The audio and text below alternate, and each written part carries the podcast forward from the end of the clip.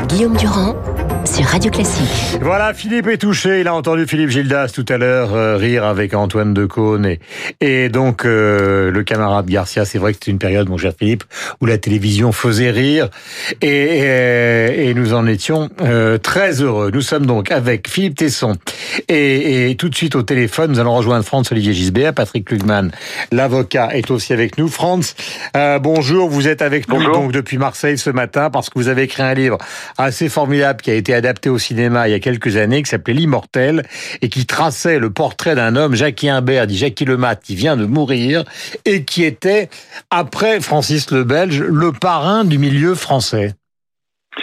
Le parrain, je pense qu'il était plus depuis longtemps et c'était surtout un solitaire par rapport à d'autres parrains qu'on a connus. Euh, c'était quelqu'un qui était très seul. C'était un personnage, d'abord, il était extrêmement discret, contrairement à d'autres euh, caïds.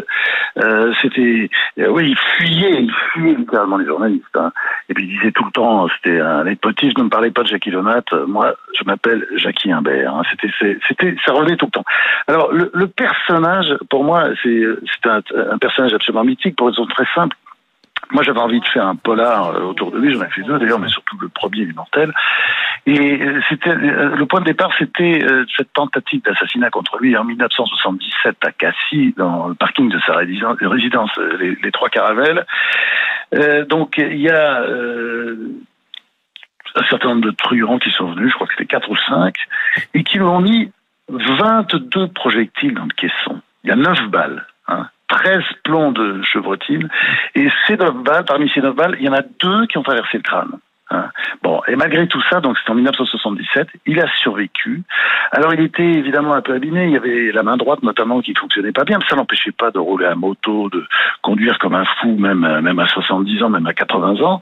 Enfin, c'était une sorte de, de risque tout et un personnage mythique parce qu'au fond, il a fait tous les métiers, quoi. Vous savez qu'il a même été réformé euh, l'armée pour comportement incompatible avec le règlement militaire. Enfin, vous voyez le genre. J'ai une question, France. Jockey, Vous... entraîneur. Voilà. J'ai une question, Franz, vous qui avez travaillé euh, donc sur ce personnage qui est mort à 89 ans à Aix-en-Provence. Je lis justement euh, les dépêches qui nous sont parvenues ce matin. Jacques Imbert aurait tué à peu près 90 personnes de sa main. Ça vous paraît crédible? Bah Non, parce qu'on sait rien. On sait rien, c'est le mystère, il répondait à rien, on peut pas savoir. La police elle-même euh, le regardait faire euh, de loin euh, avec un certain intérêt parce que ce qui était différent chez lui, c'était, c'était, il n'y avait rien à voir avec les, autres grands truands dont on, on, cite tout le temps, parce que d'abord il était très intelligent et très cultivé. C'était très frappant. Il pouvait vous chanter comme ça à table brusquement mettre à chanter Othello euh, parce qu'il adorait l'opéra. Et puis c'est quelqu'un qui écoutait France Culture. Enfin vous voyez le genre quoi. Il était très atypique. Très atypique et euh, d'une témérité d'une témérité dingue dans sa vie tout le temps. Enfin dans la conduite ce que je disais sur la moto moi ça me fascinait de voir ce ce vieux monsieur qui avait été quand même très abîmé par la tentative la tentative d'assassinat. Il restait encore des plombs de chevrotine euh, dans, dans ses os s'il en avait encore. Et, et qui, qui conduisait sa moto comme un comme un jeune homme de 20 ans. Mmh. Voilà pour le portrait donc de Jackie Imbert qui était une des grandes figures du grand banditisme français. Grand banditisme qui a bien changé à Marseille. Merci le livre était un livre formidable, l'adaptation au cinéma assez réussie donc euh, Jackie Imbert. Euh, il ne s'agit pas de glorification, mais c'est une période effectivement dont on a beaucoup parlé. Avant la génération Imbert euh, et Francis le Belge, il y avait la génération qui a été immortalisée par le film euh, Borsalino.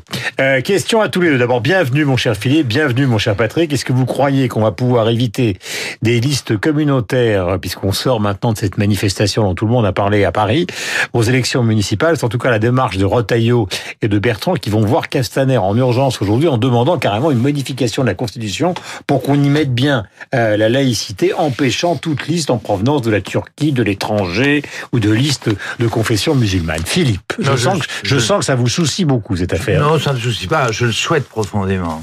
Je le souhaite profondément. Et euh, Patrick est beaucoup plus qualifié que moi puisqu'il est juriste. Euh, euh, il me dira si je, il nous, il nous, il nous dira je si suis pas juriste, je suis avocat. C'est un scrupuleusement. Oh, ne commençons pas, ne commençons pas. Mais c'est à désespérer. Mais vous voyez où, où, la France en est, quoi. Si un avocat prétend qu'il n'est pas juriste, alors où est le droit, où est la justice mm. et où allons-nous mm. Non, Patrick était totalement disqualifié. Excusez-moi, mais en face de moi, non, mais c'est absolument pas possible. Je ne peux pas réagir. Qui n'a jamais vu de pain. Voilà. allez. Voilà. Je- je- je- Parlons quand même je- de, de moi, de casserole de lait sur un feu, sur un gaz. Je ne peux pas supporter. Donc je, je voilà. je Bon. Philippe, pourquoi, non, vous êtes il pour, est- pourquoi vous êtes pour leur démarche? Mais parce que je suis profondément républicain et laïque, et c'est tout. Mais écoutez, nous, euh, enfin, vous voyez pas la somme de discussions, de débats que depuis des années maintenant, et, je reproche d'ailleurs à, Macron d'avoir de de de de de, de, faire de cette de ce problème la pierre angulaire de la prochaine élection euh, présidentielle. Je le regrette profondément. Je suis laïque, un point, c'est tout. C'est très très clair la laïcité. C'est ne pas c'est ne pas faire de la religion le critère de ses choix politiques. C'est quand même très clair. Or, ce que vous dites et qui est effectivement le sujet d'une rencontre aujourd'hui que je redoute infiniment, encore que se pose le problème juridique. C'est pour ça que je me retourne à nouveau vers Patrick. Est-ce que le Conseil euh, est-ce que le Conseil constitutionnel peut s'opposer Voilà. à une aberration comme celle-là? Et en même temps, cette aberration, je la souhaite de tout mon cœur. Alors, euh, Patrick, il y a deux questions. C'est est-ce que Castaner peut dire oui, premièrement, euh, et deuxièmement, est-ce qu'effectivement ça a une chance de sortir? Alors, on va parler de la séquence politique et on va arriver à la, réforme possible. Euh, et évidemment, euh, vu ce qu'on a vu sur le pavé de Paris le 10 novembre, où au, nom de lutter contre l'islamophobie, qui est déjà un terme piégé, euh, 10 000 personnes ont crié Allah ou Akbar, qui est le signe de soumission à l'islam des musulmans. Euh, et on a beau dire tout ce qu'on voudra de cette manifestation, à partir du moment où cela a eu lieu, euh, un problème est posé. C'est la première fois, je pense, qu'à Paris, 10 000 personnes scandent Allahu Akbar. Et, et, et vraiment, euh, étant, et je l'assume, euh, profondément de gauche, absolument et totalement antiraciste, en solidarité avec tous nos compatriotes musulmans qui peuvent être discriminés et évidemment euh, qui ont été choqués à juste titre par cet ignoble attentat contre la mosquée de Bayonne, à un moment donné, on peut pas laisser sans répondre cette réponse qui est la possible.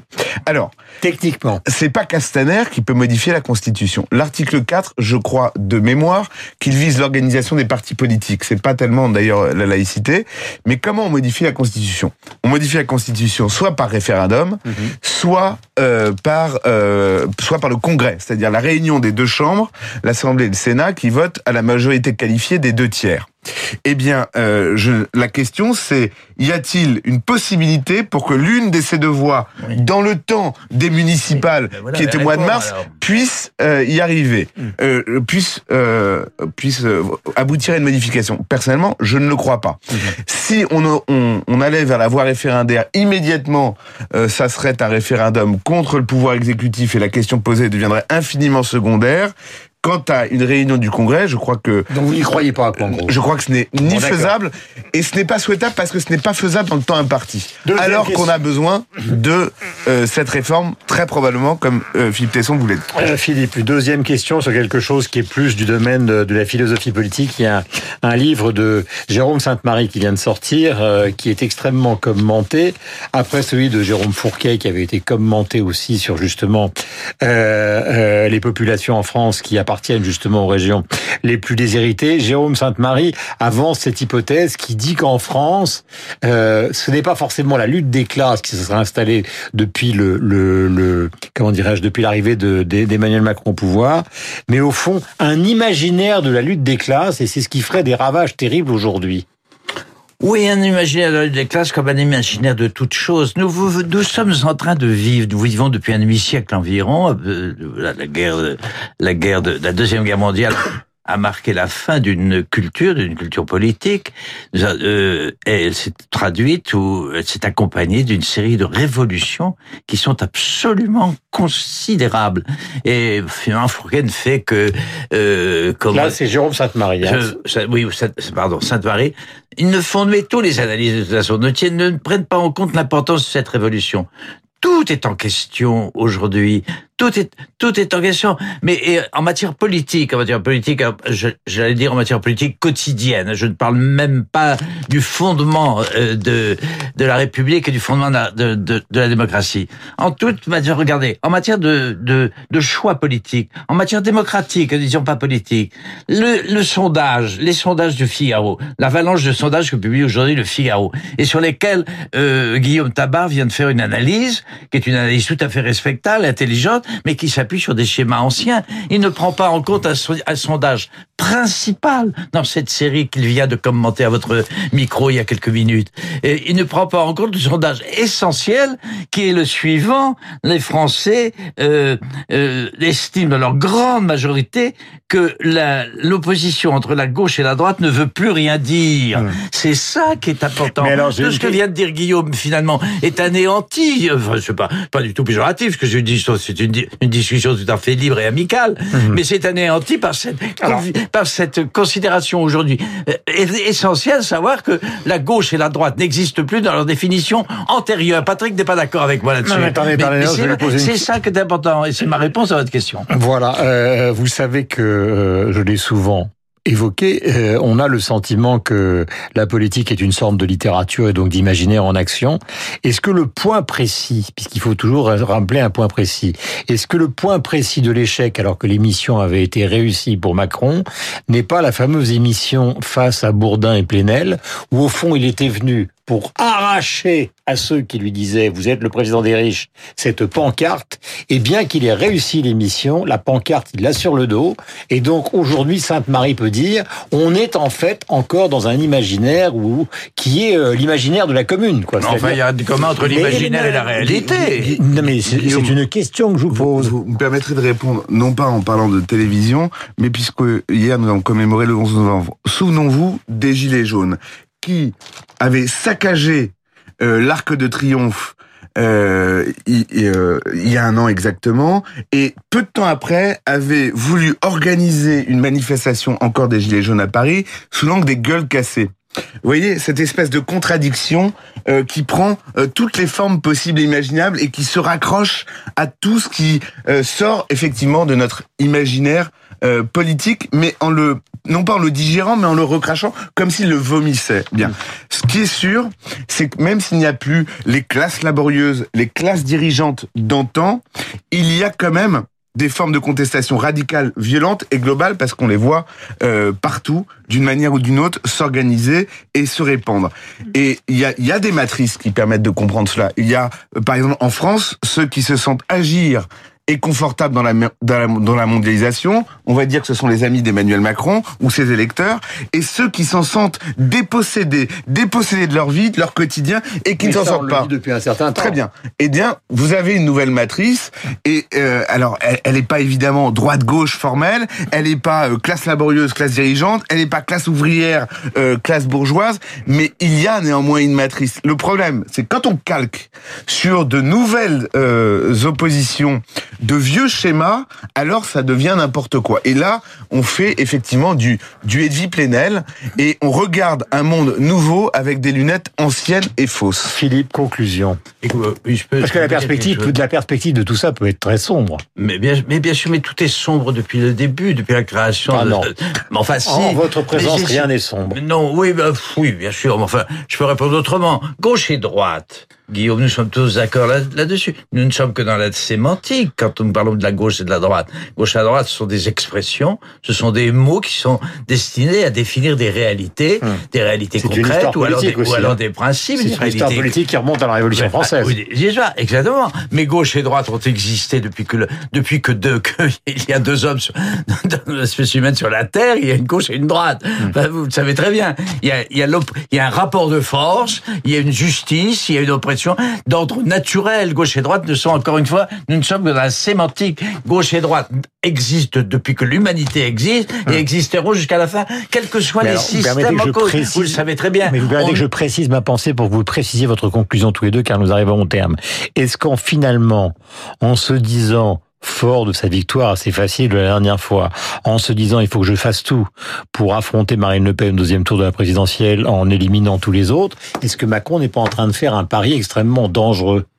Puisque se coalisent toutes les oppositions que vient de décrire Patrick. Mais ça Où est-ce qu'il a tout, où est-ce qu'il a raison de miser sur sa chance et son, son charisme personnel? Mais encore une fois, nous sommes dans, dans la pérennité, dans l'universalité d'une, d'une, d'un, d'un phénomène qui est vieux comme le monde, qui s'appelle la, qui s'appelle la vie, qui s'appelle la justice, qui s'appelle l'opposition, qui s'appelle le combat politique. Hmm. D'accord. Voilà. Enfin, je suis sûr que Patrick là-dessus est d'accord avec moi. Il a raison ou tort de miser Mais il a politiquement Parce raison, le joueur, mais, le mais, puisque c'est notre souverain, c'est notre président de la République, je pense qu'il a infiniment tort. D'un point de vue tactique, il n'a probablement pas d'autre choix, mais c'est quand même jouer à la roulette russe avec le destin euh, d'un pays, d'un peuple et accessoirement d'un continent. Il est continent européen. 8h57 sur l'antenne de Radio Classique, presque 58. Merci à tous les deux et merci de ces précisions euh, d'un avocat qui ne connaît pas la loi. Euh, C'était Qui aime l'interpréter à sa manière, c'est ça être avocat. à sa Sa manière. à sa manière. Merci Bravo. Philippe.